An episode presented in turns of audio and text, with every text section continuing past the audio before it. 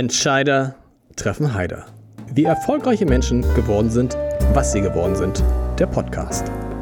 Heute sind die beiden Männer zu Gast, die in Deutschland die beliebteste Touristenattraktion, Attraktion schlechthin zu verdanken hat, das Miniaturwunderland. Gerrit und Frederik Braun, herzlich willkommen. Ich freue mich sehr, dass ihr hier seid. Ich gebe zu, ihr seid wahrscheinlich die beiden verrücktesten, umtriebigsten, kreativsten, fast hätte ich gesagt, wahnsinnigsten Unternehmer, denen ich begegnet bin, zumindest in Hamburg, vielleicht auch in ganz Deutschland. Und ich habe so viel, ich weiß so viel über euch, ich habe so viel über euch gelesen. Und trotzdem gibt es eine Frage, die müssen wir gleich am Anfang klären. Was treibt euch eigentlich um? Jetzt könnten wir eigentlich beide losschießen. Ne? Ja. Erstmal moin. Moin. Schön, dass wir hier sind. Ja. Ja, also ist es das Ego, ist es die Kindheit, ist es der Verwirklichungsdrang, ist es die Alles. Freude, ist es der Spaß? Ich weiß es bis heute nicht, aber irgendein ganz besonderer Antrieb steckt in uns. Kann auch das Zwillingstum sein, dass man immer alles teilt. Glück ist das Einzige, was sich verdoppelt, wenn man es teilt. Geteiltes Leid ist halbes Leid. Wir sind immer als Team unterwegs gewesen, muss vielleicht in einem inneren Wettbewerb den anderen Sowieso. zu begeistern oder ähnliches. Ich weiß nicht, wo es herkommt, aber es ist einfach da. Und Wann es war schon wann- immer da. Es war wirklich Was schon heißt immer, immer? da. Also immer. So, solange ich mich zurückerinnern kann, wir haben äh, immer das Gefühl gehabt, wir brauchen nicht ein, wenn wir sammeln zum Beispiel, wir brauchen nicht ein paar Bierdeckel, sondern wir brauchen alle Bierdeckel der Welt, so ungefähr. Wir brauchen nicht nur drei Mickey Maus Hefte, wenn wir Mickey Maus Hefte sammeln wollten, sondern wir brauchen 10.000 Mickey Maus Hefte. Aber das heißt, dieser, ich, es ist, äh, weiß ich nicht, es, hat, es ist ja nicht so, dass es sozusagen eine unbefriedigte Gier war, oh nee, wir haben immer noch nicht alle, sondern geil, wir haben noch mehr gefunden und haben noch mehr. Und guck mal, ich habe noch einen neuen Bierdeckel, den wir noch nicht hatten. Es war über jeden Zuwachs der Sammlung oder was auch immer wir gemacht haben, wenn das erfolgreich war, haben wir uns gefreut. Und ich glaube, das war der Antrieb. Den Spaß zu haben, die, die, äh, die Freude daran zu haben, was Neues zu haben, was zu suchen, ähm, nicht aufzugeben und dann am Ende sozusagen belohnt zu werden. Hat uns schon immer gefallen. Und dazu gehört aber auch immer irgendwie in eurem Leben, Miniaturwunderland ist vielleicht sogar eine Ausnahme, irgendwann dann genug zu haben von der Sache, oder? Und was Neues zu machen. Ja, es, also genug zu haben, nein, das gehört definitiv nicht dazu, sondern was Neues kam ins Okay. Leben. Das passierte immer, dass irgendwas pff, gerade spannender oder interessanter war. Und beim Wunderland, also 17 Jahre ist jetzt nichts Spannenderes oder Inter Interessanteres, außer du heute gekommen. Und äh, ich habe auch nichts in Sicht, muss ich ehrlich sagen. Ja, Du kannst ja wollen. Eigentlich ist das Wunderland genau das, was unser Leben ausgezeichnet, immer was Neues machen zu wollen. Wir bauen jedes Jahr, jede zwei Jahre neue Bauabschnitte. Es ist in dem Sinne immer was Neues, wo man sich austoben kann. Und das gebe ich ehrlich zu, es ist tatsächlich so, wenn äh, jetzt Venedig als Beispiel im Frühjahr fertig wurde, ich kann das gar nicht erwarten. Und jeden Tag gucke ich und, und wann ist es fertig und wie wächst es, weil gerade in der Endphase wächst es alles schnell, sehr, sehr schnell zusammen, was an den Schreibtischen stand und so. Schon zwei Tage später fällst du in so ein Loch. Und dann muss es schnell weitergehen. Das, ich kann das gar nicht dann mir vorstellen, dass es dann irgendwie drei Jahre, nö, jetzt verwalten wir mal das oder ach, jetzt bauen wir mal die alten Abschnitte wieder hübsch oder so, ne? Das ist irgendwie, ist das auch dann das Gefühl, cool, jetzt ist das fertig und jetzt bauen wir gerade Mon- Monaco. Aber und sind sozusagen voll mit dem nächsten Projekt Aber beschäftigt. könnt ihr denn zwischendurch auch mal abschalten und sagen, so prima, da freuen wir uns jetzt, Venedig steht, Besucherzahlen sind toll, beliebteste Touristenattraktion. Entspannen. Keine, keine Wochen. Ahnung, noch nie ausprobiert. Kein Urlaub, Doch. aber Laptop dabei, Stadtbuch. Also gemischt. Es gibt Momente, wo ich im Urlaub ganz abschalten kann, wo ich tatsächlich mal 24 Stunden nicht ans Wunderland denke und mich dann auch erwische, dass es sogar ganz schön erholsam sein kann. Aber im, eigentlich ist man die ganze Zeit da. Und Sag mal, 24 Stunden ohne Wunderland sein. Äh, wenn du weg bist, haben wir immer das Gefühl, irgendjemand ist in unserem Netzwerk drin und verändert irgendetwas, also optimiert irgendetwas und es läuft dann immer besser, als wir es hätten hinbekommen. Ist haben. das so? Also gesagt, gewesen ich habe sein, es oder? mal erlebt. Ja, okay, alles klar. Es ist tatsächlich so, dass es ähm, so diese Wartezeiten, die eingestellt werden oder die Vorausschau, was ist im nächsten Jahr im März für eine Wartezeit an dem und den Tag zu der Uhrzeit zu erwarten, das mache alles ich. Und das ist auch ein Fetisch, das gebe ich ehrlich zu. Aber- so Daten auszuwerten und dann das perfekt zu machen und dann auch drei Tage vorher nochmal den Wetterbericht zu checken, für jeden Tag immer drei Tage vorher und dann alles anzupassen und so. Das mache ich auch im Urlaub, zum Leidwesen meiner Frau. warum? Weil ihr Perfektionisten seid? Ich habe keine Ahnung. Ich habe es mir heute Morgen wieder, ist es mir wieder aufgefallen, hier bei der Kreuzung hier Innenstadt haben sie ja die ganzen Kreuzungen und die Fahrradwege neu gemacht. Mhm. Das gucke ich mir an und stelle stell sofort fest, was ich besser gemacht hätte. Also Ist das bei jeder es Sache ist so? bei fast allem so. Meine Frau ist da extrem genervt. Die, die will mir irgendwas andichten, dass es auch was irgendwie mit Kontrollwahn zu tun hätte. Was klingt auch so, ja. Defekte aus der Kindheit äh, könnten das erklären, aber muss ja nicht. Man kann es ja auch mit positivem Engagement oder Freude an der Sache erklären. Aber es hat vielleicht was damit zu tun, dass wir uns sehr frühzeitig damit beschäftigt haben, mit einer, wie man so schön sagt, nicht leichten Kindheit, äh, unsere eigenen Wege uns zu finden. Und eigene Wege heißt, man kann sich verwirk verwirklichen, man kann sich ein bisschen entscheiden, was man tut. Und deswegen sitzen wir auch an, als Entscheider hier bei Heider heute. Entscheider bei Heider. Ja. Und wir haben viel entschieden und sei es, dass man sich damit beschäftigt, jetzt für eine Stunde lang, wie könnte ich denn, wenn ich Entscheider wäre, diese Fahrradwege auf dieser Kreuzung verbessern. Und das macht tierisch Spaß, auch wenn man dann nachher weiterfährt zur nächsten Kreuzung und da vielleicht die Ampelschaltung einem auffällt oder ins Wunderland kommt, wo man dann wirklich die Möglichkeit hat, was zu verbessern oder zu optimieren. Aber im Vordergrund steht wirklich immer die eigentliche Verwirklichung, gepaart mit Anerkennung. Ob es jetzt nur die Anerkennung von Freddy ist, das ist mir nämlich das Wichtigste, dass er irgendwas toll findet, was ich tue. Oder die Gäste, die einen natürlich den ganzen Tag loben, was also Traumjob. Man sitzt mit seinem Ego-Problem vor dem Bildschirm, hat dadurch einen gigantischen Antrieb, denkt sich irgendwas Cooles aus, freut sich, geht raus und kriegt auch noch Lob dafür und am Ende sogar auch noch Geld. Cool. Welche Rolle spielt Geld?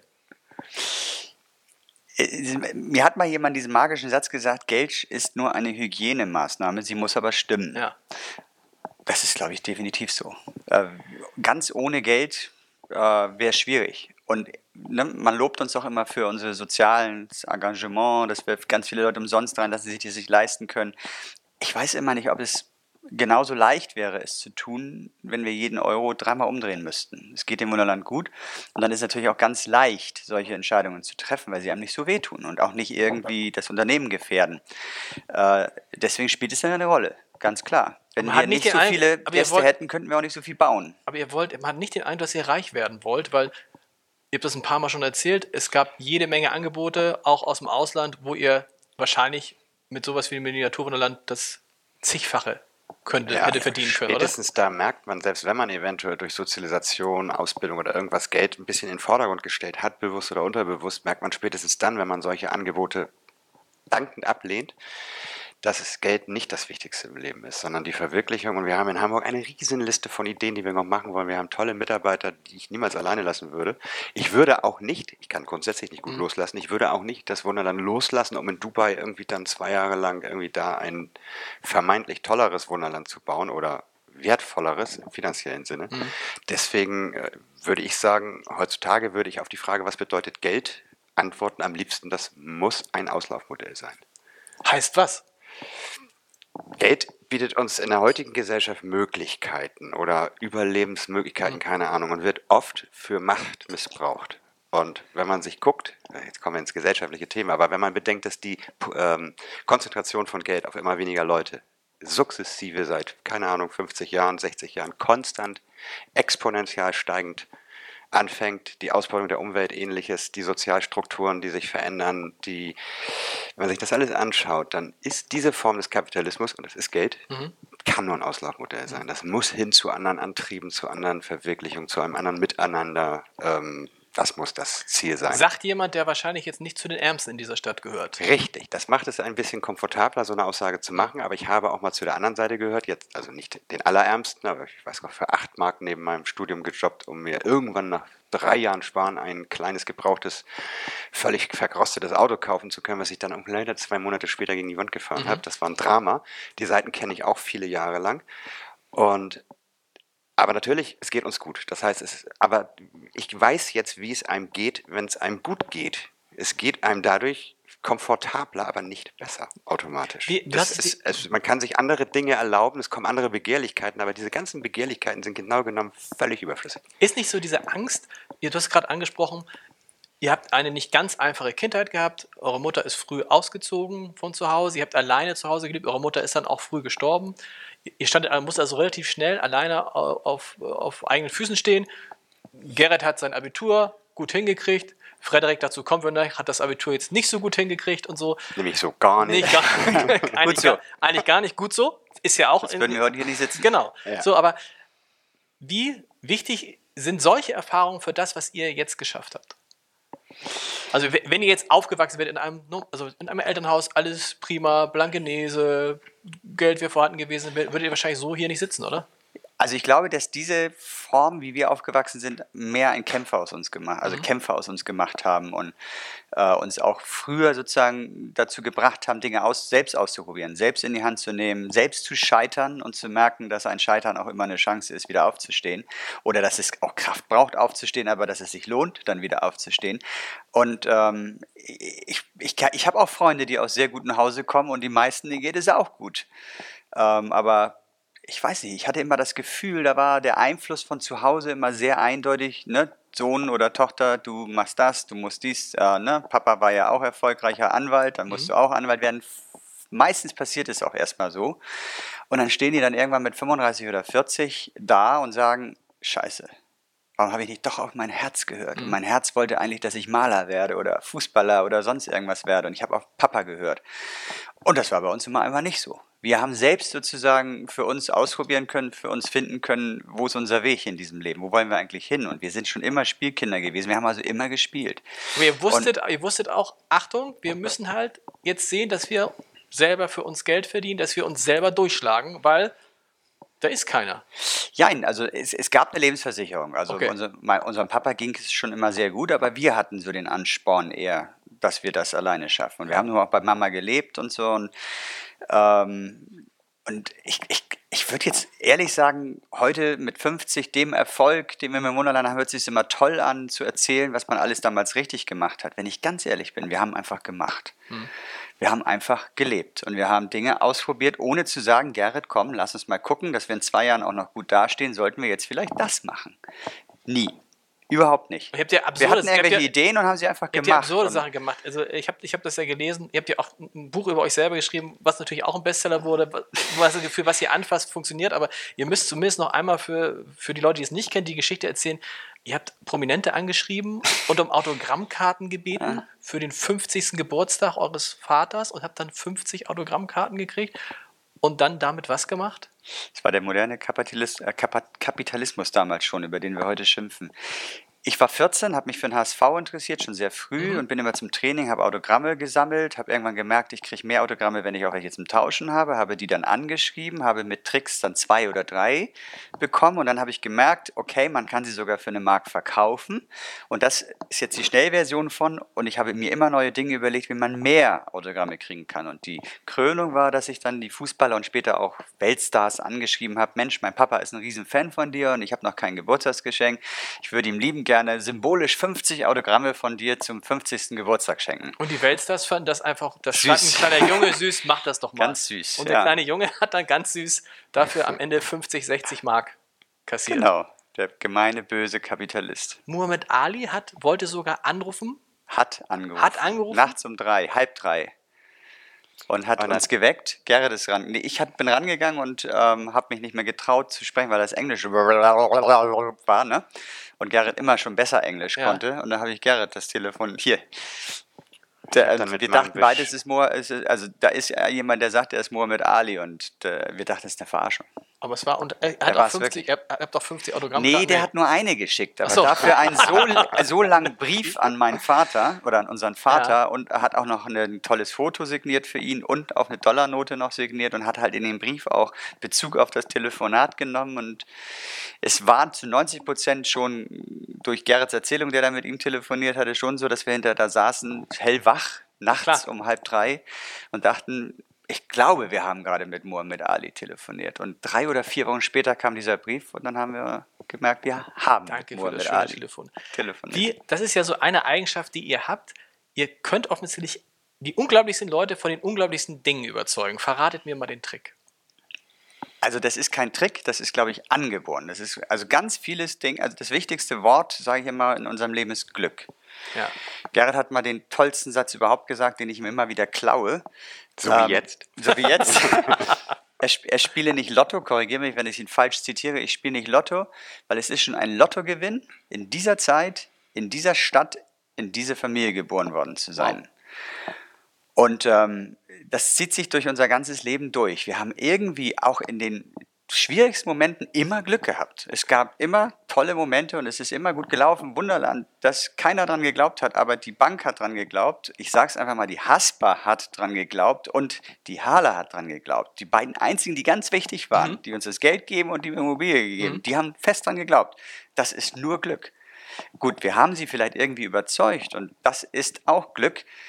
Irgendein Gen in uns ist drin, dass wir emotional die Leute anstecken können. Ne? Man sieht es ja hier, diese Hände, die sitzen nicht irgendwo still hier, sondern die musst du immer einfangen. Die musst du immer irgendwo einfangen. Und ich versuche auch meinen Kindern immer zu sagen, zappelt nicht so und guck mich dann selbst an, wenn ich irgendwas erzähle. Und irgendwie sind wir in der Lage, das, was wir uns wünschen, was wir uns vorstellen, die Leute irgendwie anzuzünden. Und ich glaube mittlerweile, dass das zu 90 Prozent oder so mit dem Wort Authentizität einhergeht. Ja. Weil wir können beide nicht lügen. Das ist nahezu unmöglich. Wenn man das versucht als Notlüge und man uns nur ein bisschen kennt, dann merkt man den Schweiß oder ähnliches. Das heißt, wir, du weißt, oder jeder Mensch hat Antennen. Du kennst es von dir selbst Ja. wahrscheinlich, äh, da gehen irgendwelche Antennen hoch, da stimmt was nicht, oder das merkt man sofort. Und ich gehe mal davon aus, dass wenn man mit uns spricht, da keine Antennen, Antennen aktiv sind, sondern du bist nur mit der Sache beschäftigt, weil wir irgendwas erzählen, weil ich drehe nicht um heißen Brei rum, ich druck's nicht rum, ich versuche nicht jemanden zu verarschen, sondern wir haben ja auch eine Idee und die ist ja dann irgendwie meistens irgendwie Aber ich kann Feuer mir und Flamme. ihr lügt nicht, ihr seid ja immer so nett. Oder, Nee. oder habe ich Nee, nur, habe nee. ich nur, Ach so, oder habe ich nur Glück gehabt, dass ich euch bisher immer nett aufgeräumt Ja, wir haben wie immer hier unten eine halbe Stunde vor der Tür gestanden und gesagt, wir müssen heute mal nett sein. Komm, Freddy schafft das. Sei mal nett, teste mal. Haben wir uns gecoacht, gegenseitig mal ausnahmsweise mal nett zu sein. Nein, wir sind eigentlich, das sagen viele nett, Aber, aber können auch scheiße sein. ja, Immer Gib mal dann, wenn man als einen- Chefs oder Auch das. Wir können sogar als Chefs unfair sein. In der Regel ist es dann aber aus einem Effekt geboren. Aus einer Egomanie, aus irgendeiner Schlipstreterei oder irgendwas. Das wird dann sehr schnell wieder Aber ich will mal revidiert. tippen. Gerrit, du kannst nicht schreien. Du schreist nie, Oh. oder? Wäre ich bei Frederik, ich bin vielleicht- lauter. Er ist Wenn lauter. wir uns Ja, ne? streiten, bin ich lauter. Ja. Er ist lauter. Aber Also ich wir kann sind die beide böseren Worte als Reaktion. Wir können, wir können beide unfassbar zickig sein. Okay. So. Und wenn du, glaube ich, ähm, gerade Untereinander? So, ja, also Ja. untereinander kann dir das passieren, dass wir hier zusammen mit acht Leuten, wir, Sollen wir es mal vormachen? Bitte nicht. wir reden über die tollste Geschichte, was wir jetzt im Wunderland bauen. Wir sind ganz kurz einer Meinung. Ein Triggerwort hat es geschafft, dass wir, äh, wie meinst du das denn? Das meinst du nicht ernst? Und dann ist eine Minute später echt brennt der Raum. Okay. So, und dann sitzen da sechs Wunderländer und äh, betrachten das Showprogramm. Äh, vielleicht gehen sie auch mal raus und dann gucken sie nach drei Minuten wieder und dann sind wir schon dabei, Pläne zu machen, wie wir es jetzt verwirklichen. Okay. Das heißt, es bleibt nie irgendwas hängen, aber wir sind schon zueinander wirklich mega, ziemlich unter Strom und mega zickig. manchmal- Ungeduldig? Oh, Ja. Mega ungeduldig. Und das ist aber auch ein Antrieb. Das aber ist es ist für Antrieb, Mitarbeiter natürlich schwierig, ich kenne das auch durchaus, aber für Mitarbeiter schwierig, wenn man das Gefühl hat, die haben eine Aufmerk Aufmerksamkeitsspanne von fünf Sekunden und wenn ich sie dann nicht erreicht habe, wahrscheinlich, wahrscheinlich ist es bei euch so, oder? Oder seid ihr welche, die sagen, nun erklären Sie mal in Ruhe, erklärt so mal in? Ruhe euren Plan. Also, nee, ich, Ich, bin schon. Freddy eine, Aufmer eine, also man hat bei ihm eine Aufmerksamkeitsspanne, die gibt es doch. Also die, da muss man ihn mal loben. Ja. Wenn man sich zehn Minuten, wenn man sein Büro betreten hat, erstmal angehört hat, was ihn bedrückt und belastet, wenn man die Geduld aufbringt, kriegt man danach auch Aufmerksamkeit. Okay. Ja. Also ich glaube, wenn du, wenn du Wunderländer fragst, so jetzt nicht jemand, der gerade seit einer Woche da ist oder so, aber so die, die, die schon, die uns gut kennen, so die, ich sag mal, die, die 100 längst da gebliebenen, wenn du die fragst, ich wüsste zum Beispiel auch nicht, ob einer wegen mir schon mal gekündigt hat. Das glaube ich nicht. Kündigen Leute im Wunderland? Ja, oh Mann, scheiße, ich bin jetzt schon so lange da und ich muss jetzt mal irgendwie vorankommen und ja, ich, ich habe einen neuen Job und kann ich am Wochenende noch arbeiten? Okay. So kündigen die. In der Regel. Es gibt auch immer mal, es gibt auch mal Streit, aber nee, also Zahlt, wenn, ihr wenn die, du, ein- ja, zahlt ihr die eigentlich ganz normal? Ich Ja. Oder sind das alles Leute, die sagen, ich bin so glücklich hier zu arbeiten, ich mache es ja eh, ich hätte es eh zu Hause gemacht, gib mir 450 Euro? nein, Gibt, also es kommt vor, aber das machen wir nicht. Aus doppeltem Sinne macht das wenig Sinn. Erstens ist es wäre es Ausbeuterei. Ja. Und zweitens, wenn jemand etwas wirklich nur aus eigenem Antrieb macht und ähm, auch kein Geld dafür haben will, also ein Freiwilliger Ja. oder ein, dann will er sich auch verwirklichen mehr als derjenige, der auch das als Job Okay. sieht. Und dann kann man nicht im Team arbeiten, so gut. Mit Freiwilligen funktioniert es einfach Funktioniert. nicht so gut. Die kommen, wann sie wollen. Die wollen das dann auch genauso machen, wie sie es immer gemacht haben, idealerweise, und nicht ein Teil des Ganzen sein, sondern ja, deswegen klappt es nicht so gut. Aber wenn du zum Beispiel die, deshalb wollte ich nur sagen, Mhm. so die 100 längsten fragst, ich glaube, die stehen, stehen wie eine Eins hinter uns. Wie Habt eine Eins mal hinter gefragt? uns. Gibt es so eine Ne, das ist oft- Zufriedenheitsbefragung im Wunderland? Wir haben mal traue irgendwann keiner Statistik, gemacht, die du nicht selbst gefälscht hast. Ne? Dann liest du das, also auch die Zahlen, wenn du das machen würdest, dann würdest, würde Gerrit das anders interpretieren als ich und hinterher ist alles wieder gut. Nee, das spürst du und das hörst du auch, das kriegst du ein Feedback, wenn Journalisten da sind, was die so hinterher sagen, wie die sich vor der Kamera verhalten haben, wie die, ob die genervt waren oder sonst irgendwas. Aber sie würden dir alle 100, alle 100 würden dir sagen, Freddy kann ganz schön zickig sein. Ja. Aber sie werden dir auch sagen, wenn er uns mal angezickt hat, kommt er hinterher wieder, weil er das nämlich gemerkt hat, dass er Wer, Vielleicht wer fällt hat. denn eigentlich die letzte Entscheidung? Jetzt zwischen uns? Na, oder insgesamt, Team es und gibt, es gibt ein Thema einstellen. Frederik sagt, den will ich. Gerrit sagt, bist du sicher? Dann würde ich sagen, im technischen Bereich habe ich das letzte Wort, wenn es überhaupt so mal sowas mal Ja. bedarf. Und ähm, alles, was sonst so ist, hat Fredericks. Also, Also wir haben es blindes Vertrauen. vor. Das, also wir haben blindes Vertrauen hinterfragen, aber also ich würde, also ich habe schon manchmal eine andere Meinung, aber wenn Gerhard sagt, das ist so, dann ist das so. Und auch bei Ideen oder so, also oder was bauen wir als nächstes, das würden wir niemals als Diktatoren vorgeben. Das, also wir haben Ideen, immer, leider. Und das dann gibt es auch die Möglichkeit, wie man eine Idee so ins Team reinbringt, ne? Dass das schon eigentlich Das ist ja aber, das ist ja aber ne? auch interessant. Da kann ja, können ja Aber- viele von lernen. Also wie macht ihr das? Also ihr habt euch schon auf was geeinigt und dann lasst ihr das aber in der Besprechung so aussehen, als ob die Idee gerade... Dann sagt Auch- Gerrit, Mensch, Frederik, das ist ja mal eine gute Idee. Auch wenn es, auch wenn es uns eigentlich oft sehr um die Ohren fliegt, weil, also das, was jetzt gleich kommt, unser System, oder wie man es nennen möchte, also selbstgewachsenes, von alleine entstandenes System ist, ist überhaupt nicht top-down. Das heißt, wir haben, unsere Mitarbeiter sind eingefahren, müssen sie auch sein. Sie werden auch von uns gerne im Stich gelassen, weil wir uns ja selbst verwirklichen wollen, auch mit unseren eigenen Projekten und dann die Tür einfach mal zu ist. Und dann müssen, sie- müssen sie alleine zurechtkommen. Das funktioniert super. Aber dann gibt es auf der Kehrseite der Medaille auch irgendwie wieder, weil wir diese beiden Visionäre sind oder wie auch immer, die da oben irgendwie so die globale Selbstverwirklichungsidee haben, gibt es natürlich auch wieder die Momente, wo wir dann doch wieder so ein ganz klein bisschen top-down machen. Er ist ja der König, weil Freddy scheißt eine Idee nach dem anderen raus. Ich habe eine Idee, gibt es nicht, was haltet ihr davon, sondern ihr müsst mal zuhören. Pass auf, pass auf. Ich habe eine Idee, wir könnten Folgendes machen. Also wundert einen fast, dass er nicht gesagt hat, wir machen Folgendes. Das ist dann nur pro forma wird könnten gesagt, aber das, ist, das versteht jeder. Und, aber es, es wird so formuliert und eigentlich auch vom Herzen. Er will kein Diktator sein, ich, ich auch nicht. Aber es widerspricht Es auch keiner. schreit eigentlich alles. Ich will jetzt hier vollste Anerkennung für meine Idee haben. Das ist das eine, was mit jeder Körperzelle in diesen Raum reingetragen wird. Das signalisiert ja deinem Gegenüber, der steht voll dahinter. Das Ja. muss nichts Negatives sein. Das stimmt. Ne? Und jeder weiß eigentlich auch, Veto ist erlaubt. Aber Ja. es gibt Situationen, wo es schwierig ist. Und wenn man dann ähm, jemand ist, der sagt, "Ah, ich will jetzt keine Diskussion, dann sollte man so, einen großen, so eine große Idee von Freddy nicht unterbinden. Aber es passiert grundsätzlich Folgendes, dass die ja dann mit dieser Idee, werden, gehen wir ja alle los, gemeinsam. Teilweise einzeln, teilweise gemeinsam. Da ist ja der große Freiheitsgrad. Da ist ja wieder die Eigenverantwortung. Man hat ja dann Spielraum zu interpretieren. Im Endeffekt geht es ja nur darum, ich selbst will mit der Erfüllung von Freddys Idee glücklich sein und er soll es glücklich sein.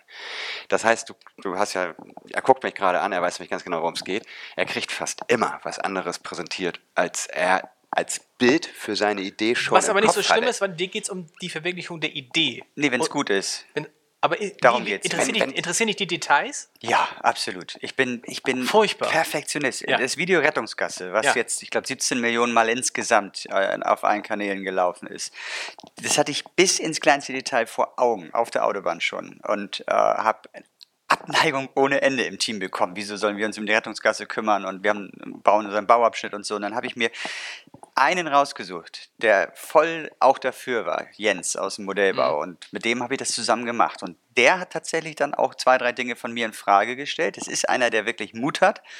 Äh, der geht voll gegen an. Ich finde es besser so und ich mache das auch so. Und dann einigt man sich und der hat mich regelmäßig schon überzeugt mit seinen Ideen, dass er besser ist. Und solche Le Leute liebe ich um mich herum, die nicht sagen, ja, Freddy, du hast recht und du bist toll und ja, toll, dass es dich gibt, sondern die sagen, ja, deine Idee ist gut, aber es geht noch besser. Und das ist ganz, ganz oft so in unserem Team so, dass es ähm, am, am Anfang bin ich mir sicher, ich habe die beste Idee überhaupt und am Ende ist sie noch besser.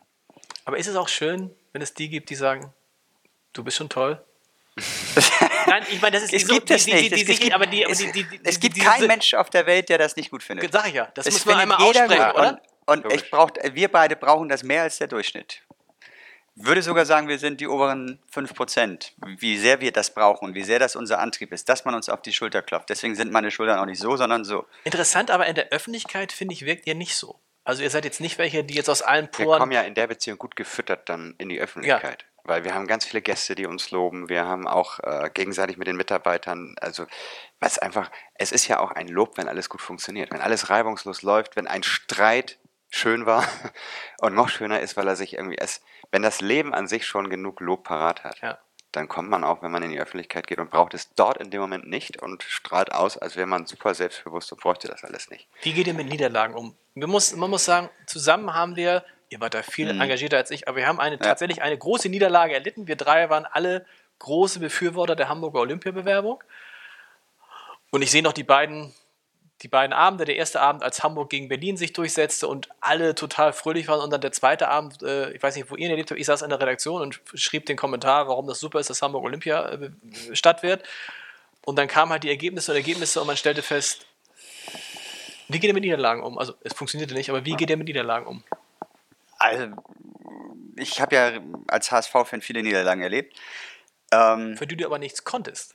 Bei Olympia war es, bei Olympia habt ihr euch ja auch, ihr habt ja unglaublich euch eingesetzt. Ihr wart ja, Ja. am Ende eigentlich die Treiber dieser Bewerbung.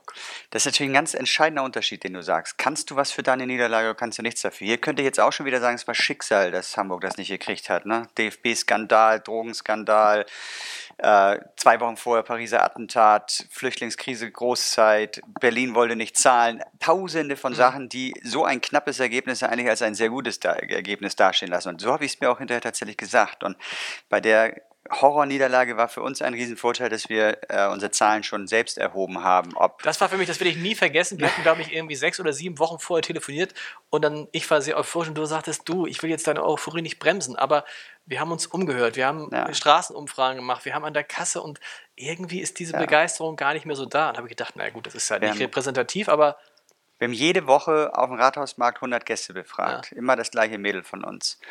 Und äh, da hast du schon Tendenzen gesehen. Und vor allem ganz extrem war es, ähm, nachdem aus Berlin so die Info kam, nee, also wer soll das eigentlich alles bezahlen und so. Hätte ein Schäuble damals gesagt, ja, äh, stimmt mal erstmal dafür, das Finanzielle kriegen wir auch irgendwie schon hin, was ja am Ende sowieso passiert wäre. Ist ja eine deutsche Olympische Spiele gewesen, es wären ja gar keine Genau. hamburgischen gewesen. Ähm, dann wäre es nicht gescheitert. Aber die Niederlage war Horror. Die war wirklich schlimm. Ich bin da in ein tiefes Loch gefallen. Den Vorteil, den ich hatte, war, dass wir diese Zahlen vorher hatten, ich also gar nicht mehr überrascht war im Abend. Während alle anderen Hamburger völlig überrascht waren, weil ich, ich war nicht mehr überrascht. Ich hatte Wie- diese Anfang dieser Verarbeitung der Niederlage schon zwei Wochen vorher begonnen. Trotzdem war es, ich wollte nichts mehr von dem Wort Olympia hören. Wochenlang. Nichts Ist das mehr. dann auch bei, also bei mir ist es dann manchmal so ein Gefühl, das nehme ich auch aus meiner Kindheit mit, dass ich fast so ein bisschen eingeschnappt bin. Ja, Wenn eine also- Idee von mir nicht sich durchsetzt, bin ich eingeschnappt, beleidigt und denke manchmal so, ach, ihr könnt mich alle mal. Trifft das, ist das Also das bei gleiche bei euch? trifft das sehr zu. Also Ja. ich könnte sagen, das Feld der Niederlage ist noch meine, da gibt es noch am meisten zu tun, weil äh, wenn man sehr emotional ist, vielleicht auch ein bisschen egomanisch, wie auch immer, dann ist eine Niederla Niederlage, äußert sich bei mir, wie wir dann sehr gerne in die Richtung, erstmal sie nicht wahrhaben zu wollen. Ja. Und erstmal versuchen, sie abzuwenden, dass irgendjemand anderes schuld sein könnte. Genau. Kacke. Ja. Aber ich kriege das hoffentlich immer in den Griff. Aber es kann tatsächlich, die erste Phase kann dreckig sein. Also ich bin wütend, ich äh, ärgere mich über mich selbst, beschuldige andere vielleicht sogar, suche Ausreden und dann aber kommt der zweite Teil und da kann ich bis heute nicht sagen, ob das eine gesunde Form des Vergessens oder Verdrängens ist oder ob einfach die neue Vision von alleine kam. Auch wieder Verdrängung. Ich muss mir schnell was Neues tun, damit ich die Niederlage vergesse. Oder aber, ob es doch ein gesunder Prozess ist, weiß ich nicht. Auf jeden Fall, dann kommt eine Gesundung und dann geht es wieder von vorne los auf irgendwas Neues. Wie war das denn in der Niederlage, bei der Niederlage in der Schule? Oder hast du das Durchfallen durchs Abitur gar nicht als Niederlage empfunden? Doch, ich habe es als Niederlage empfunden und ich habe das gleiche Gehen wie Gerrit. Ich habe meine Lehrerin dafür verantwortlich gemacht, nicht mich. Dass ich derjenige war, der 25 Prozent äh, Fehlstunden wirklich buchhalterisch festgehalten hat, ne? weil die durfte ich ja nicht überschreiten und dann auch wirklich cool. Das wurde hast nicht du gemacht? Ja, ja, wurde nicht eingetragen, kann ja eine Stunde mehr fehlen. Ich war DJ damals, sechs Tage Ich die weiß. Woche bis 4 Uhr nachts. Das heißt, das mit äh, Abi und dann um 7 Uhr wieder aufstehen und um 8 Uhr, das hat nicht ganz so gepasst. Und ähm, ich hätte mein Abi geschafft, wenn ich im letzten Semester, im vierten Semester, ich bin an einer Kursauflage gescheitert, vier Punkte in Physik, äh, fünf Punkte in Physik gekriegt hätte im Leistungskurs. Dann hätte ich ein Abi gehabt im vierten Semester und ich habe vier Punkte gekriegt. Wer war schuld? Meine Lehrerin. Nicht ich. Wer sonst? Ja. Ja. Und das ist falsch. Das ist ehrlich gesagt falsch und habe ich die gleiche Neigung wie Gerrit. Ich gucke erstmal, kann nicht jemand anderes daran schuld gewesen sein. Wie ich aber mit einer Niederlage umgehe, die ich selbst sozusagen zu verantworten habe, es auch realisiert habe, ist tatsächlich, sie macht mich kurzfristig nervös. Fußball. Ich habe nie im Verein gespielt, aber ich habe mal so ein zweimal ein UNICEF äh, Wohltätigkeitsturnier, als wir noch Disco hatten, so Clubs gegeneinander vor 3000 Zuschauern organisiert und äh, habe Feuer und Flamme in dem Spiel mitgespielt und ich bin jetzt ein durchschnittlicher Fußballer und zehn Minuten war ich Feuer und Flamme und dann hatte ich, habe ich einen katastrophalen Fehlpass gespielt und ab dem Moment habe ich so gespielt. Das heißt, die Niederlage, die ich da hatte, hat mich total verunsichert. Und das dauerte dann einen Moment wieder, bis ich dann, könnte man jetzt ganz philosophisch sagen, gestärkt aus der Niederlage wieder raus. Ich habe kein Tor geschossen, aber es ging dann irgendwann wieder aufwärts. Wäre das heute auch noch so? Bei, ich meine, so, Weiß ich man nicht, erinnert sich also- bei, also die letzte Niederlage ist vielleicht Olympia aber es war nicht euer Kernthema. Aber ansonsten hat man das Gefühl, was ihr anfasst, irgendwie ist weit entfernt von der Niederlage. Ich würde ich würd mal sagen, jeder weiß, was er kann und äh, hat in bestimmten Tätigungs- oder Seinsbereichen Selbstvertrauen, in einigen nicht. Niederlagen in den Bereichen, wo ich nicht so Selbstvertrauen habe, die setzen mir ganz schön zu. Okay. Da stehe ich nicht sofort auf, gehe verunsichert aus der Situation aus und komme langsam bergauf. Niederlagen, wo ich mir selbst vertraue, wie zum Beispiel eine Idee zu haben, um zu überleben, ist die schnell verdaut. Die muss eigentlich, macht mich einmal emotional, dann kommen alle positiven und negativen Momente raus und dann irgendwann schwamm drüber, los geht's. Gibt es eigentlich bei euch so einen Moment der Angst, das alles wieder verlieren zu können? Ja, Ja? definitiv. Also Mittel, nicht ja. Weil eigentlich die Nein, die, Wahrscheinlichkeit. ist, die ist diffus da. Die Ja. ist nicht im Vordergrund, aber diffuse Ängste bringe ich, du auch, ne? Also aus der Kindheit, aus irgendwas mit. Das kriegt man, kann man nicht ab. Das kriegt, also es gibt ja diesen, diesen schönen Satz, der trifft jetzt nicht ganz so, aber äh, man, äh, das sagt man bei Boxern immer, äh, man kann den Boxer aus dem Ghetto holen, aber nicht das Ghetto aus dem Boxer. Wenn sich zum Beispiel Boxer dann böse benehmen und so. Und so ist es ja ganz oft, stelle ich fest, bei Leuten, die, äh, äh, wo wo eine Kindheit, die nicht so wohl behütet war und die dann am Ende dann vielleicht erfolgreich sind und zu Reichtum sind, bleibt trotzdem so eine Grundangst. Es gibt, So. es gibt böse Sprüche, an denen irgendwie doch was Wahres drin ist. Optimismus ist nur der Mangel an Erfahrung oder sowas. Ne? Ähm, das lebt vielleicht in einem. Ich weiß nicht, ob es aus der Kindheit stammt, ob es äh, genetisch ist oder einschneidende Erlebnisse waren in der Sozialisation. Aber so eine immer genau rechts und links gucken und ein bisschen wissen zu wollen, den Weg schon analysieren zu wollen, muss ja Angst sein. Es kann auch Perfektionismus sein, es kann auch sein, einfach das Ziel bestmöglich erreichen zu wollen. Aber dann ist es am Ende doch die Angst, es nicht bestmöglich zu Aber wenn erreichen. man jetzt einmal guckt das und heißt, sagt- Ängste sind da, auch Ab- vor Versagen oder ähnlich. vor Versagen, ihr macht- müsst keine existenziellen Ängste mehr haben. Aber wenn man euch jetzt, gehe ich mal von aus, ihr seid jetzt ja auch schon ein bisschen im vorgeschrittenen Alter, wahrscheinlich werdet ihr jetzt keine finanziellen Probleme mehr haben. Es wird wahrscheinlich nicht mehr kommen, selbst wenn ihr heute aufhören würdet zu arbeiten aus irgendeinem Grund. Wahrscheinlich nicht. Nee. Aber man weiß es nie. Ne? Also ich sage mal so, ich will es jetzt nicht, ich will es jetzt nicht äh, be, äh, her herbeirufen oder wie sagt man so schön, äh, herbeibeschwören.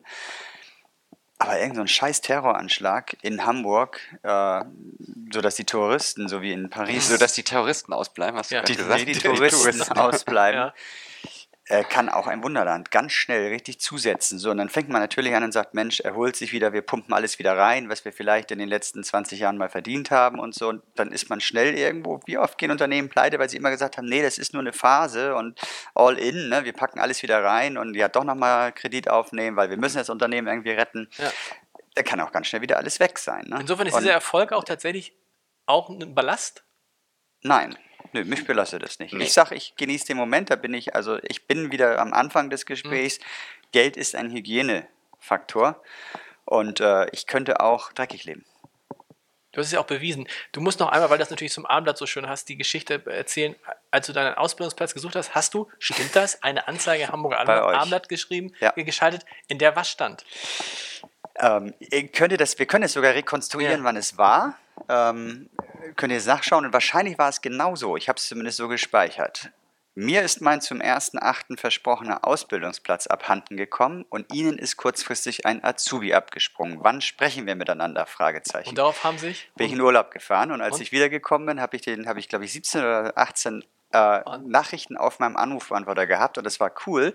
Ich konnte Spedition so und so, Plattenfirma so und so. Das, ich konnte mir aussuchen, habe mich dann mit bei dreien gemeldet. Plattenfirma hat mich nicht genommen wegen zu schlechtem Englisch. Das Okay. wollte ich eigentlich.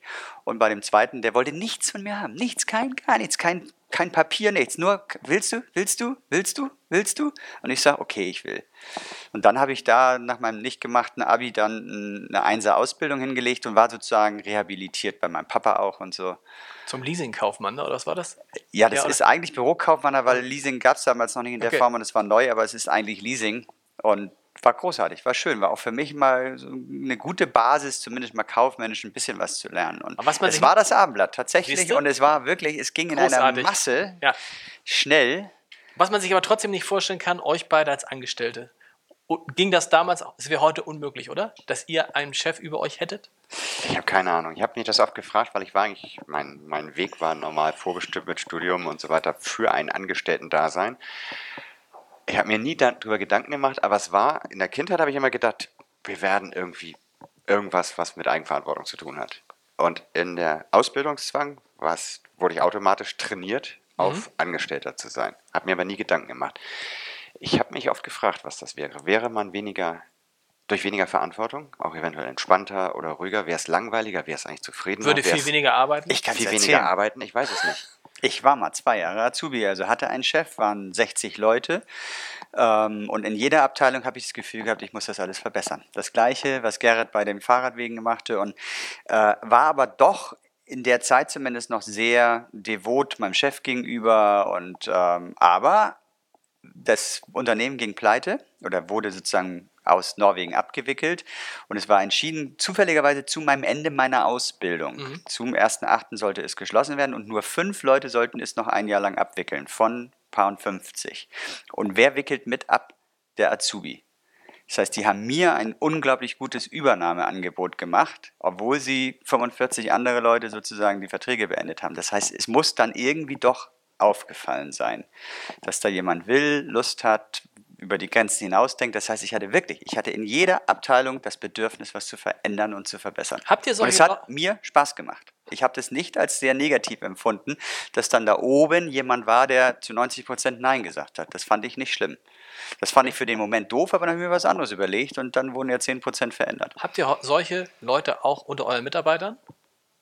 Ja, Von denen ihr merkt, die wollen eigentlich alles anders machen und die wollen und die wollen dies noch und das noch, die dann, das kann ja auch als Chef dann nerven, ne? wenn einer immer noch Das- eine andere Idee hat. Deswegen haben wir nicht nur solche Mitarbeiter, aber wir haben einige davon. Aber Ja. mit nur solchen Mitarbeitern würde es nicht funktionieren. Es würde im Chaos enden. Und es nervt. Genau. Aber ja. es nervt nur deswegen, weil man nicht 24 Stunden Zeit hat am Tag. Es nervt, also die Tür geht auf, da kommt einer von denen oder den, also männlich-weiblichen Kandidaten rein und will einen Verbesserungsvorschlag machen. Eigentlich ist man genervt, aber man ist nur deswegen genervt, weil man eigentlich gar nicht die Zeit und die Ruhe hat, diesen vielleicht sogar sensationellen Ja. Vorschlag adäquat zu beantworten, sich damit zu beschäftigen, eventuell sogar alles stehen und liegen zu lassen und das anzupacken, sondern weil man eigentlich so versackt ist. Würde ich lieber den ganzen Tag wir haben gerade, wir haben gerade unten kurz unmittelbar vor Ja. einem eskalierenden Streit gestanden. Hier unten vor der Tür. Den ähm, irgendjemand kam und sagte, ja, da sind sie ja, unterbunden wurde dadurch, weil ich genau das sagte, wir müssen da mal was verändern. Wir müssen mal ein bisschen uns freier schaufeln und mal mehr fürs Ganze da sein, als für, für das, was wir gerade in dem Moment als das Wichtigste Das klingt so. sehen. Ihr, Weil ihr es klingt, nur richtig gut läuft. ja, aber ihr klingt, ihr klingt so, als ob ihr nicht loslassen könnt, als ob ihr immer das Gefühl habt, wenn wir es nicht machen, also wir müssen es machen, weil wir machen es am besten. Wieso schafft ihr es nicht, ein bisschen entspannter zu werden, loszulassen, zurück zu dir und sagen, macht ihr mal. Weil ich es gerne mache. Ich mache alle meine Sachen gerne. Ich mache meine Einstellungen der Wartezeiten gerne. Ich habe sogar meine Buchhaltung selbst gemacht früher. Natürlich sehr gut aufgearbeitet. Irgendwann den Rest den Steuerberater machen das. Aber ich habe sie, ich habe wirklich jeden Kassenbeleg selbst, bis wirklich vor sechs Jahren selbst gemacht. Und meine Mitarbeiter hat oder? immer gesagt, nee, es hat mir Spaß gemacht. Es hat mir wirklich Spaß gemacht. Ich wollte es, ich habe selbst gerne alle Überweisungen gemacht. Und grimmig habe ich es dann einer unheimlich liebevollen Mitarbeiterin gegeben. Und heute bin ich verdammt glücklich, weil ich kann ja andere Sachen, mein Fetisch, ausleben. Mhm. Aber auch so, heute ist es wirklich so, ich gebe unheimlich gerne, äh, ungern wirklich Dinge ab. Es gibt wirklich 90 Prozent meiner Aufgaben mache ich liebend gerne. Wie schaltet ihr ab? Zu Hause. Dann, Ja. Zu Hause kommen dann die Kinder. Ja klar, Kinder. das ist natürlich, das ist Umschalten ist das man- mit manchmal gar nicht so so- leicht. genau. Ne? Das Umschalten ist gar nicht manchmal so leicht, weil ich habe häufig den Moment, dass ich wirklich ins Auto steige mit tausenden Gedanken noch im Kopf, was du alles heute schaffen wolltest und mal wieder nicht geschaffen hast, weil es so viele tolle Mitarbeiter gibt, die immer tolle Ideen haben und man versucht sich auszutauschen und so ist auch viel liegen geblieben und dann kommst du im Auto und nach Hause und die Tür geht auf und drei laute Kinder stürmen auf dich zu, Papa, dann ist man noch ganz kurz im Moment, musst du, brauchst du noch irgendwo, aber ich, das dauert Was hilft, ist Minuten. Fahrradfahren. Ja, genau. Ich kann beim Fahrradfahren nicht über Projekte nachdenken. Geht mir genauso. Ich kann das am interessant. Auto Ja. super, Genau. aber auf dem Fahrrad, ich weiß nicht, ob man so konzentriert ist, keine Ahnung. Ich kann das nicht und auf dem Fahrrad schalte ich ab. Man Beim kommt Sport- ganz, also meine Frau Ja. sagt, wenn ich mit dem Fahrrad nach Hause komme, bin ich ein anderer Mensch, als Ja. wenn ich mit dem Auto nach Hause komme. Ist das ist das. Irre, weil im Auto arbeitet ABS auf dem. Fahrrad, ich weiß, es ist wie abgeschaltet. Sag uns mal, Frederik, du musst jetzt sagen, dein Bruder sagt, du, ich sag mal, du produzierst eine Idee nach der anderen. Wie geht das? Wie kommt man auf solche Ideen? Da gibt es ja wahrscheinlich vers- verschiedene Arten und Weisen. Ich würde deine gern kennenlernen. Also erstmal so durch die Welt laufen. Das ist das Wichtigste überhaupt. Viele Menschen laufen so Also durch die links, Welt. Und das gucken, Schlimmste alles- ja. ist, es gibt ja nach so noch eine Sache, so durch die Ja. Welt zu laufen. Also Ne, so heißt jetzt auf den Boden auf den gucken. Boden gucken und die Welt ist grausam und ich bin hier und ich will eigentlich weg. Das ist die schlimmste Geschichte. Also eigentlich mit einer positiven Energie so durch die Welt gehen, dann werden dir die Ideen auf dem Silbertablett präsentiert. Und nicht immer ist gleich eine Idee eine Idee, die auch, also Rettungsgasse ist doch das, ist doch das witzigste Beispiel. Mhm. Ich, ich ärgere mich zu Tode darüber, dass ein Krankenwagen nicht durchgekommen ist, weil der vor mir so ein Vollpfosten war. Ich habe ihm auch das noch gesagt. Auf der Autobahn. Auf der Autobahn. Ich hatte ja leider die Gelegenheit, ihm das zu sagen, weil es alles stillstand und der war anderer Meinung. Aber das, ich bin eingestiegen ins Auto und habe gedacht, Mensch, das kann man doch irgendwie mal den Leuten erklären, wie es funktioniert. Und dann habe ich gedacht, Mensch, wir haben ganz viele Feuerwehrautos bei uns auf der Anlage, wir zeigen das mal anhand eines Modells. Und das ist jetzt nur nicht eine naheliegende Idee, aber äh, letztendlich ist aus einem Moment, der mir da passiert ist, eine Idee geworden, die 17 Millionen Menschen in Deutschland gesehen haben. Sie haben also extreme Verbesserungen hoffentlich auf der Straße erreicht, dieses Video. Und es war gar nicht gewollt, auch ein Erfolg fürs Wunderland. Und solche Ideen gibt es immer wieder. Das ähm, Feuerwehrmann hat mir erzählt, dass es kaum noch Nachwuchs gibt. Freiwillige Feuerwehr. Das haben wir gedacht, okay, machen wir mal ein Video, was die Freiwillige Feuerwehr ein bisschen in den Vordergrund rückt, dass die Hilfe brauchen. Drei Millionen Menschen haben es gesehen. Drei Millionen Menschen auch irgendwie einen Kontakt zum Wunderland. Und ähm, es ist, ich gehe durch meinen, meinen Eingang und sehe einmal, wie ein Gast sich aufregt über irgendeine Geschichte und dann denke ich einmal darüber nach, okay, wie wäre ich an seiner Stelle, kann ich verstehen und dann ändere ich es. Und dann überlege ich, wie kann man es ändern und meistens fällt einem dann was ein. Wer hat, das Und- Buch, wer hat das Buch geschrieben? Über euer Leben? Gegenseitig. Gegenseitig? Ja, also wir hatten am Anfang haben einen Ghostwriter. Da teilweise ein bisschen gestritten. Ich ahne, dass der Ghostwriter nicht lange überlebt Nee, hat. genau, der hat nicht lange überlegt. Der hat aber eine Sache, also wir hatten kein, die Geschichte ist ganz einfach. Wir hatten eigentlich äh, Lust dazu. Warum? Das, man hat es uns gefragt. Also wir Okay. kriegen ja je, ja, Wenn, wenn du ernsthaft sagst, ich muss- ich bin jetzt ehrlich, muss ich ganz ehrlich sein, ich hatte keine Lust dazu. gar Okay, keine Lust. okay. Also ich hatte aber schon Lust. Also ich muss sagen, ihr, ihr werdet jeden Tag gefragt, was? ob wir ein Buch machen können, ein Wunderland, Buch, ein Bilderbuch, irgendwie Ein Wunderland. Alle möglichen Verlage dieser Welt fragen an und wir machen das immer selbst. Wir haben unser eigenes Buch, das haben wir selbst gemacht, also unser Wunderlandbuch und so. Die DVDs sind selbst gemacht, das ist alles selbst. Ich brauche keinen Verlag dafür. Ja. Aber da haben die nicht losgelassen. Die sagten, Mensch, aber ihr habt doch eine tolle Geschichte zu erzählen. Haben gesagt, nee, wir sind aber erst 49 Jahre alt, da haben wir noch keine Geschichte. Ach, ihr werdet 50, dann werdet ihr ja zusammen 100. Ja. Das ist doch ein Leben. Ja. So, und da haben wir jetzt erstmal überlegt, okay, wir, ach stimmt, wir werden zusammen 100. Und damit haben sie mich gehabt. Und dann bin ich zu Gerrit gegangen und gesagt, pass auf, und die würden uns auch helfen, weil, wie ich gesagt habe, gleich, äh, ich weiß nicht, ob ich meine Geschichte so dick Ja. machen kann, ob die wirklich so viel hergibt. Ne? Und dann haben wir uns hingesetzt, tatsächlich mit einem Ghostwriter, ähm, den sie uns sozusagen zur Verfügung stellen wollten, dass der das alles schreiben könnte. Und dann haben wir uns mit dem hingesetzt und haben geredet und geredet und geredet und haben uns hinterher gefragt, das kann man doch gar nicht, dreimal getroffen. Und dann hat er uns tatsächlich so eine Gliederung vorgeschlagen, wie man das machen könnte. Und hat dann auch schon so ein, zwei Passagen so geschrieben, wie man das machen könnte. Und ich weiß nicht, wie es dir ging, ich hatte ab der Sekunde total Blut geleckt. Total Blut geleckt. Hatte aber das Gefühl, nee, Ich kann es eigentlich doch besser Ja. als der. Und aber Ja. wäre er nicht gewesen und hätte die Gliederung Okay. nicht gemacht, ähm, so wie man sowas aufbauen könnte und so. Das heißt sozusagen die Hard Facts gemacht, die Vorbereitung gemacht. Also er wollte ja eigentlich das komplett, dass er es schreibt und es auch veröffentlicht. Aber dann haben wir uns wirklich, du dich ein Wochenende hingesetzt, ich habe, ich habe, ich weiß gar nicht, wie viel es war, Montagmorgen um um 9 Uhr angefangen und am Dienstag um 11 Uhr bin ich ins Wunderland gekommen. Ich habe also 26 Stunden durchgehend geschrieben, ohne Pause. Meine Frau hat mir nur das Essen an den Schreibtisch gebracht. 26 Stunden ohne Pause. Und ich bin nicht müde gewesen. Wahnsinn. Ich war in einem, in einem, ja, in einem Rausch. Ja, aber so liest sich das sagen. auch. In einem absoluten Ja. Rausch. Und dann haben wir es noch ein paar Mal hin und her geschoben und ne, äh, Gerrit hatte angefangen damit, dass er äh, sozusagen über mich geschrieben hat. Ja, die das Kapitel wieder korrigiert und verlängert, Ja. weil uns die Bälle zugeschoben hat, weil wenn man das dem, das dem, von dem anderen gelesen hat und gemerkt hat, da ist irgendein Seitenhieb drin, Ja. dann muss ich ja mein Kapitel, was danach kommt, wieder umswitchen und so zog sich das hin. Und Aber so es sind war wir- am Ende ein fettes Wochenende ohne wenig Schlaf bei mir, bei, bei Frederik auch. Und dann haben wir ein paar Mal Ping-Pong gespielt und das Ding war fertig. Hast du manchmal Angst, dass irgendwann das Telefon klingelt, so wie es ja damals war? Ich gehe nicht Und, mehr ran. und, und, und Frederik, also so, die Geschichte geht ja so, ihr hattet damals die Disco und irgendwann rief Frederik an und sagte, Leute, vergesst alles, was wir bisher gemacht haben. Ich verkürze es. Wir machen jetzt äh, eine Miniatur, Miniaturwunder. Also wir machen eine Eisenbahn und daraus machen wir das ganz große Ding. Das kann doch bei ihm jetzt jede, der kann doch jetzt rausgehen und sagen, weißt du was, Wunderland, alles Quatsch. Ich habe das nächste große Ding. Kann passieren. Genau genommen ist es auch in den letzten Jahren schon unterschwellig bei uns mal hin und her mal passiert, dass wir mal neue Ideen hatten. Unabhängig vom, die mit Wunderland gar nichts zu tun Genau. hatten. Da kommen Aber- immer mal Ideen, was man machen könnte, Neues. Und nee, das Wunderland ist toll. Das ist einfach. Was macht ihr mit euren schönen, was nicht- macht ihr mit euren schönen Ideen? Gibt es da nicht Leute, ihr könntet doch eure Ideen weiterverkaufen? Oder verschenken, oder?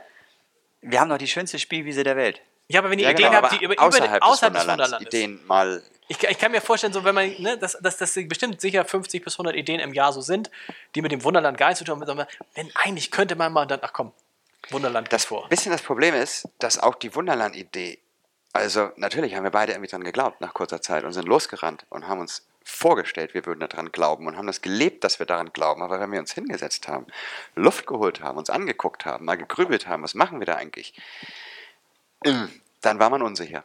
Haben wir sofort also gesagt, komm, wieder weiterlaufen, wir haben das jetzt sowieso gemacht und wir glauben ja auch an die Idee. Das heißt, wenn du eine Idee verschenken möchtest, weil du sie geboren hast, dann solltest du dir auch sicher sein, dass sie funktioniert. Das stimmt. Und eine Idee funktioniert genau dann, wenn du sie selbst hattest, dafür Feuer und Flamme bist und losrennst, ohne Skepsis, ohne sie hinterzufragen. Und ansonsten, wenn du sie hinterfragst, geht jede Idee kaputt. In der Regel hält sie dem nicht stand. Und deswegen glaube ich, ist es noch nie dazu gekommen, dass wir eine tolle Idee geboren haben, gesagt haben, haben wir gerade keine Lust zu, können wir nicht machen, hier, bitteschön, hier hast du. Weil da wäre ich skeptisch, ob sie denn Mhm. Das stimmt, weil du verlierst wahrscheinlich auf dem Weg dahin die Leidenschaft. Also das ist ja vielleicht euer, euer Trick, dass wenn man euch zuhört, man das Gefühl Parag- bekommt, ja, das stimmt, das muss funktionieren. Vielleicht, wenn man es dann ganz nüchtern, wenn das jetzt jemand erzählen würde mit der ohne Leidenschaft, sondern nur ganz nüchtern, würde man sagen, naja gut, also so ein paar Eisenbahnen dahin zu stellen. Ich kann mir aber vorstellen, wie das Gespräch bei der Haspa gelaufen ist. Also mit diesem Enthusiasmus. Das war zwei Stunden äh, leuchtende Augen. Feuerwerk. Und deswegen Ja, hat er auch gekämpft für uns. Denn eigentlich hat sein Abteilungsleiter abgelehnt sofort den Kredit, die Kreditanfrage. Und er war aber irgendwie noch infiziert und ist einfach deutlich höher gesprungen in der Hierarchie. Ich glaube fast bis zum Vorstand. Wow.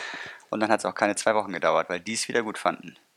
Aber ich wollte noch mal ganz kurz dazu sagen, Ideen zu verkaufen ähm, wäre, glaube ich, nie unser Antrieb. Wenn wir eine Idee, eine witzige hätten, würde ich die einfach dem denjenigen sagen, Mensch, probier es doch mal so. Und eigentlich hat Gerhard das nämlich oft gemacht, fällt mir nämlich ein.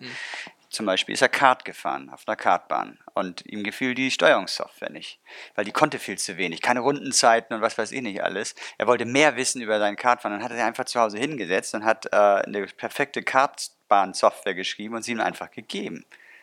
Du hast Ja. dafür kein Geld verlangt. Du Ja. hast sie ihm einfach gegeben.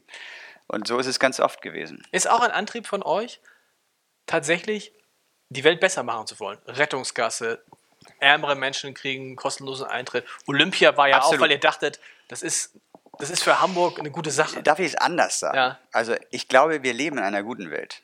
Also wir haben, wir, wir, leben in der, in der, also wir haben das, das bequemste Leben, das jemals ein Mensch auf dieser Absolut. Welt hatte. Hier in Hamburg haben wir. Ich kann jetzt nicht für alle sprechen, ähm, wie es sich tatsächlich in ganz unten anfühlt. Ich habe es fast ganz unten haben wir es erlebt, aber ganz unten nicht. Da ist es immer toll, aus unserer Position solche Reden zu schwingen. Trotzdem glaube ich, es ist tatsächlich, es muss nicht besser werden. Vielleicht ein bisschen gerechter. Es ist ganz viel in dieser Welt ungerecht und dafür würden wir, glaube ich, ganz, ganz, ganz doll kämpfen. Und dieses kann ich mir nicht leisten, das glaube ich so ein bisschen angesprochen gerade, dass wir irgendwann mal gesagt haben, vor vier Jahren, komm, wir lassen mal in einer ruhigeren Phase im Wunderland alle umsonst rein, die sagen, sie können sich das nicht leisten, was wir jetzt ja inzwischen regelmäßig machen, weil es so gut Die nichts so vorweisen müssen und gar nichts sollen. Genau, einfach nicht. sagen, wir, wir vertrauen den Menschen. Ist ja auch so ein Gefühl gewesen, Mensch, äh, das ist ungerecht, die können sich das nicht mal leisten. Und was wir da erlebt haben an der Kasse, das ist eine Mami mit ihrem Sohn, die, wo, wo beide weinten vor Freude, Mhm. weil sie mir erzählte, dass äh, ihr Sohn sich nur eins zu Weihnachten gewünscht hat, ins Wunderland, und sie es sich aber nicht leisten konnte. Am Ende haben wir alle drei geweint. Mhm. Und das sind tausend solche Momente. Es bringt also wahnsinnig viel Freude sogar, gerecht zu sein was abzugeben von dem, was man hat. Und, äh, also wir haben beide dieses, äh, dieses Gerechtigkeitsgehen, was uns auch irgendwann mal Probleme im Straßenverkehr machen wird. Ich steige auch aus und sage jemandem, du bist ein netter Mensch. Netter Mensch. Ein ganz netter Mensch, weil du gerade an allen vorbeigefahren bist und direkt vor mir rein wolltest. Zwischendurch habe ich gedacht, als ich euch so beobachtet habe, die werden wahrscheinlich auch eines Tages in die Politik gehen. Nee. Eben Nee, wegen nee. all dieser Sachen. Gerechtigkeit, Ja. soziales Also, Empfinden, Darf ich dir ganz Engagement. kurz, du darfst gleich, du darfst wirklich gleich. Hast du in der letzten Stunde gut zugehört? Ja. Da ist ein entscheidendes Wort von Gerrit gefallen. Und dieses entscheidende Wort ist jetzt ganz böse, was ich jetzt sage. Das ist tatsächlich wichtig. Wir können beide nicht lügen. So, Aber das wäre ja mal, das wäre mal ein neuer Ansatz in der Politik. Aber, ja, es wäre der neue Ansatz, mal ehrlich zu sein und seinen eigenen Standpunkt zu vertreten, gerne mit offenem Horizont und offen für Informationen und vieles. Weil wir beide haben zwar unsere eigenen Ideen und Standpunkte, aber sie sind grundsätzlich immer irgendwie die Summe des Ganzen, Ja. dass es für alle gut sein soll. Und unsere Welt, so schön du gerade sagtest, ist in Hamburg auch gerade, es ist nicht für alle gut. Gerade wenn man Hamburg verlässt und in die weite Welt geht. Und der Kapitalismus in seiner jetzigen Form, wie er wirklich explodiert, entgleist, kann auch nicht gut gehen, ist auch nicht gut. Und ich bin persönlich ein großer Verfechter für das bedingungslose Grundeinkommen und ähnliches, weil ich festen Überzeugung bin, dass der Mensch arbeiten und sich verwirklichen will und dass da sich gar nicht viel verändert, nur alles fairer wird. Und wenn man sich guckt, warum sind die Reichen, Mächtigen so reich und mächtig strebend danach, das ist ja auch nur Ego, Anerkennung, Verwirklichen Ihr wollen, trefft Gier. sie- Und jetzt, Ja. schau mal, hast du jemals eine Frau, die sich komplett in ihrer menschlichen, persönlichen Mitte ganz ausgeglichen befindet, in einem gelben Lamborghini gesehen? Nein. Nein, das sind meistens ja, ich möchte jetzt unsere Rasse, unser, unser Geschlecht jetzt nicht über den Kamm ziehen, aber es, es hat irgendwas mit Machtgefühl oder Ego zu tun, dass man irgendwie, und es braucht irgendwie sozusagen gefühlt keine gelben, lauten Lamborghinis mehr auf der Straße, sondern schöne Elektroautos, die die Umwelt nicht schaden, trotzdem Spaß machen, ein bisschen vielleicht Kleine. kleiner, wie auch immer. Klein. Also ich würde die Welt gerne ohne den Charme zu nehmen oder den Reiz zu nehmen für irgendwelche Abenteuer oder irgendwas Besonderes. Ich würde sie gerne etwas ausgeglichen Aber so wie ihr seid, Und ihr, aber ihr beschleunigen. wäret auch in der Politik. So wie Genau, ihr seid, wäret ihr wahrscheinlich Politik. auch in der Politik In erfolgreich. dem Das ist- Moment, wo ich da den ersten Satz sage, habe ich eine Lobby hinter mir, die komplett auf mich einschlägt und dann, dann bin ich wahrscheinlich so So eingeschüchtert. war es doch, aber- so war's doch, aber so ist es doch in vielen Teilen deines Lebens. Wir haben auch alle gesagt, Miniaturwunderland, die. Da Ich- war auch nicht alle das also- alle. Also, aber die Reden haben, wir keine, mal- aber reden haben wir mal. Angst vor mir gehabt. ja. Reden wir mal über Politik. Warum sage ich, äh, ich kann nicht lügen, kann deswegen nicht in die Politik? Weil ein Politiker leider, leider, leider heutzutage ja fast lügen muss. Denn wenn er ganz ehrlich ist, wird er nicht gewählt. Äh, Was wir an Beispielen haben, warum Politiker heute abdanken müssen. Also ich, ich nehme mal Wulff als, als Beispiel, für was er abdanken musste. Kein Mensch dieser Welt ist fehlerfrei. Keiner. Und es gibt auch Momente, wo man einfach mal etwas annimmt, wo man sich keine Gedanken drüber macht. Es ist für mich nicht ein gieriger Mensch, Nee. deswegen, es war eine Hotelübernachtung, Ja, glaube ich, oder was weiß ich nicht. Ich kann's- ich kann's ja mal und, ausprobieren. äh, ich, also ganz ehrlich, du musst als Politiker heutzutage eine völlig reine Weste haben, darfst niemals auch nur einen Satz falsch geschrieben haben in deiner Doktorarbeit oder sonst irgendwas. Es ist alles berechtigt, dass man das anklagt, aber man muss immer sofort seinen Job abgeben. Diesen Menschen gibt es nicht und den will ich eigentlich auch gar nicht haben. Mhm. Ich will eigentlich ehrliche, authentische Menschen haben, die auch schon Scheiße gebaut haben, weil aus Scheiße lernt man ja meistens was. Aber der hat in der Politik keine Chance mehr. Und dann gibt es das andere, dass andere Menschen heutzutage sehen, dass man gerade mit dem Lügen und dem Böse sein und Angst machen noch mehr Erfolg hat, siehe Trump. Denn das sind ja teilweise bewusste Lügen, um den Leuten Angst zu machen. Und der ist plötzlich erfolgreich. Da sieht man, was der Mensch eigentlich für einen Politiker haben möchte heutzutage. Ich hätte liebend gerne einen, einen ich würde einen Bürgermeister in Hamburg wählen, den ich vertraue. Der sagt, Mensch, ich habe früher gekifft, ich bin, äh, habe äh, 47 Punkte in Flensburg gemacht und scheiße, ich habe mich auch schon mal ins Auto gesetzt äh, mit 0,5 Promille, weil ich einen über den Durst getrunken hatte und einen Termin hatte und nach Hause musste. Und äh, bei meiner Abi-Klausur habe ich es übrigens abgeschrieben. Und, aber ich bin ein geiler Typ. Ja. Und ich sage dir, du kannst mir vertrauen und ich weiß, was gut ist für diese Stadt. Den würde ich wählen. Aber ich glaube, ich bin einer der wenigen. Da stimme ich dir total zu. Das zweite Problem ist, und jetzt äh, weiß ich, was gut für die Stadt ist, da setze ich mal ein.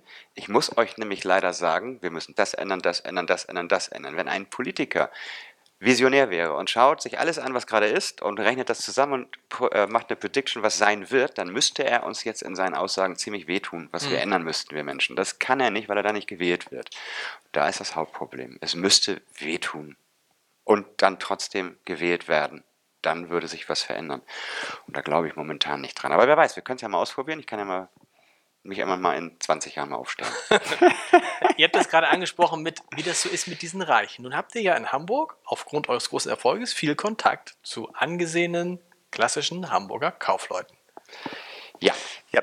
Ändert sich, was, wie gehen die mit euch um? Okay, äh, ist ist schwieriges Thema. Gerrit hat weniger Kontakt, ich habe mehr Kontakt, weil äh, ich immer so ein bisschen vorgeschoben wurde, so als Außenminister des Wunderlandes und ähm, habe eine Zeit lang sehr viele von diesen Terminen, diese Einladungen, Eröffnungen und so weiter angenommen und äh, bin jetzt kein großer Fan davon, weil es ist schon echt häufig oberflächlicher Smalltalk. So, und ich würde ganz ehrlich sagen, wir haben ganz tolle Hamburger Kaufleute. Ganz tolle, wo ich auch wirklich als äh, dann schon manchmal misstrauischer Mensch, wenn sie mir ganz viele tolle Dinge erzählen, wo ich wirklich das Gefühl habe, die haben das Herz am rechten Fleck. Es gibt aber auch wirklich ganz viele nicht so nicht so für mich Der sympathische. Menschen. Ja, es, ist- es, wirklich, es geht so oft um Themen, wo ich mir sage, da habe ich keine Lust mitzureden. Und ähm, bei Geschäften, ne? jeder will Geschäfte im Wunderland machen. Es ist selten so, dass jemand sagt, oh, ich möchte dir was schenken. Nee. Es ist fast immer so, oh, ich habe eine geile Idee für euch. Wenn du dich dann mit denen hinsetzt, ist es eine geile Idee für ihn, Ja. aber nicht für uns. So, und äh, das ist ganz, ganz schwierig sozusagen zu filtern, meint jemand es mit dir gut oder sieht er nur seine eigene Gier wieder im Vordergrund? Und da muss ich ehrlich sagen, das ist in der heutigen Zeit ernüchternd.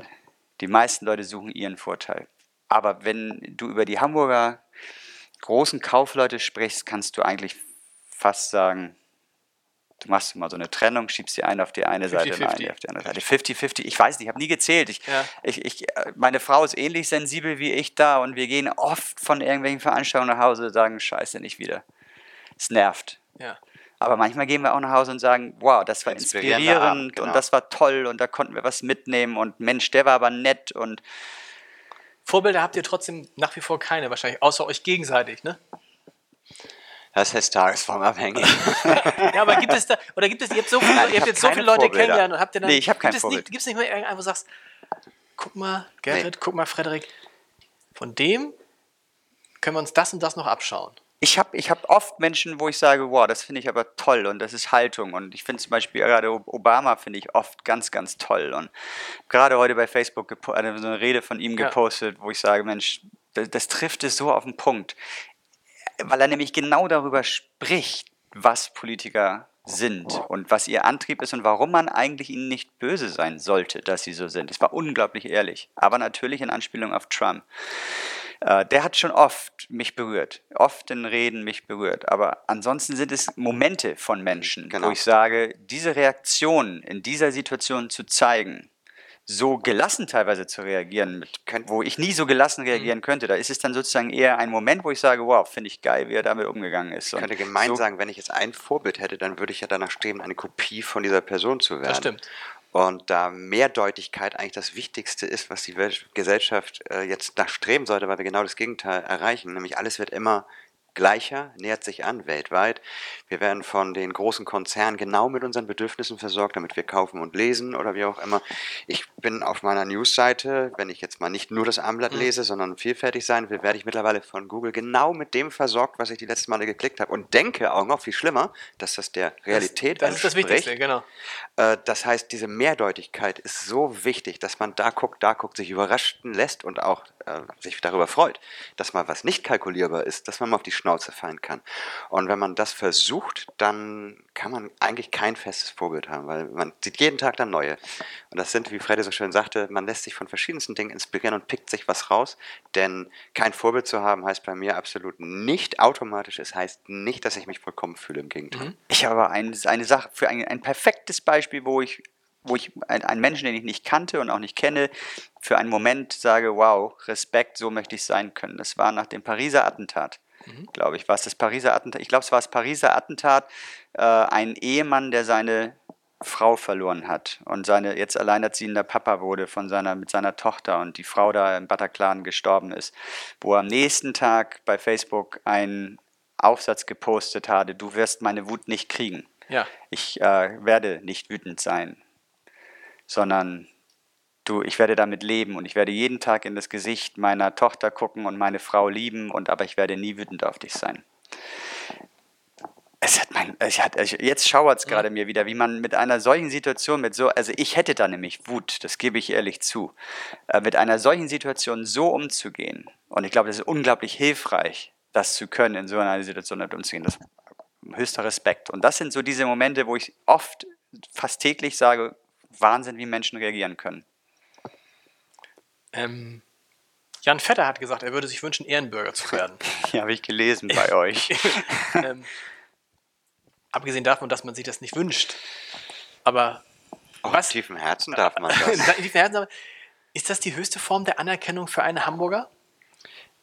Ja. Ich habe das immer so empfunden. Schon Ja. als ganz kleiner Butcher habe ich gedacht, das wäre das Tollste, was einem als externes Lob und Anerkennung gelingen kann. Und genau mit dieser An genau diese Antwort habe ich erwartet. Und äh, Frederik, du siehst so aus, als ob du das Schlusswort dann doch noch haben. Ich, ich, ich, Ja? Das ist immer ganz schwer. Ne? Wir leben ja auch in, in Hamburg, hanseatische Zurückhaltung. Ganz genau. Ne? Und ich Was? weiß mal, dass ich mal, also Schlusswort ist jetzt noch nicht, ne? Ich muss noch eine Anekdote erzählen, Ja. wie äh, ich, ich wurde eingeladen damals bei der Olympiabewerbung ähm, in Frankfurt die Rede vom DOSB-Ausschuss, ob Hamburg oder Berlin. Es war zwar schon abgestimmt eigentlich vorher, aber man sollte noch einmal abstimmen. Sollte ich, ja. sollte ich für Hamburg einen Teil dieser Rede halten, warum Hamburg emotional brennt. Und da äh, sollte ich acht Minuten genau reden. Und es waren zufälligerweise acht Minuten. Und Neumann, Senator damals, hat mich, hat sich bedankt mit, so, wer noch nicht wusste, was hanseatisches Understatement ist, der weiß es jetzt. Weil ich hatte mich so auf die Kacke gehauen. Deswegen, aber trotzdem, ich muss ehrlich sagen, in, in unserem Herzen ist dieses hanseatische Understatement doch irgendwie drin. Man denkt Dinge, man träumt von Dingen, aber man traut sich nicht so richtig, die zu sagen. Ja. Und Jan Fedder hat sich einfach mal wohl gesagt, ich traue mich das aber zu sagen. Ja. Ich will das gerne werden. Und ich glaube, ganz viele Menschen würden, wenn man sie fragt, möchtest du Ehrenbürger dieser Stadt werden, würden sagen, hm, ja, ich weiß nicht. Und so, aber tief im Herzen, ganz ehrlich, ist es die größte Anerkennung, die man nur haben kann. Aber- Und ich glaube, jeder Butsche träumt mal davon, Fußballstar zu werden oder Ehrenbürger zu werden oder sonst so. Solche Träume, die, die, die treiben einen ja auch an. Und äh, ich fand das nicht, also ich fand das eher, Ihr habt ja den ich fand ersten das Schritt gemacht. Sympathisch, Genau. dass er das gesagt hat. Den ersten Schritt habt ja ihr gemacht, äh, weil das, das Ehrenbürgeramt wird ja politisch vergeben und so Natürlich. weiter und so fort. Aber eigentlich gehört die Stadt uns, den 1, wie viel haben wir? 7,8 acht Millionen oder 1,8 Millionen Einwohnern. Warum soll man sich A nicht wie Jan Vetter bewerben können dafür und B als große Zeitung der Stadt darüber abstimmen lassen? Ja. So. Die höchste, Also ich, nehme, ich nehme mit, es ist die höchste Anerkennung für Hamburger wie euch und Absolut. wer weiß, wer es alles hört und es ist, glaube ich, angekommen. Rechtlich ist es, glaube ich, sogar als Hamburger auch die einzige anerkannte Anerkennung. Aber der das Interessante ist, darf. also ich hätte auch mal gedacht, für einen Hamburger, wenn an, an, wenn an euch jetzt herangetragen würde, wollt ihr nicht Bürgermeister werden? Aber auch da bleibt Nein. Nein, Aus den genannten ganz Gründen. klares es, Nein. keine, mir, es gibt keinen Teilzeitbürgermeister, den man machen kann, wenn man Lust dazu hat. Das ist das Problem. obwohl ich habe mir ja sagen lassen, die höchste Anerkennung in Hamburg zu bekommen, ist Trainer vom HSV zu werden. Oder? Und das steht ja vielleicht im halben Jahr wieder an. Nein, das ist ein, andere, das ist ein anderes Thema. Lieber Frederik, lieber Greg, ich danke euch sehr, dass ihr hier wart. Das war ein großartiges, wunderbares Gespräch auf viele schöne Jahre im Wunderland. Vielen Dank. Danke. Danke.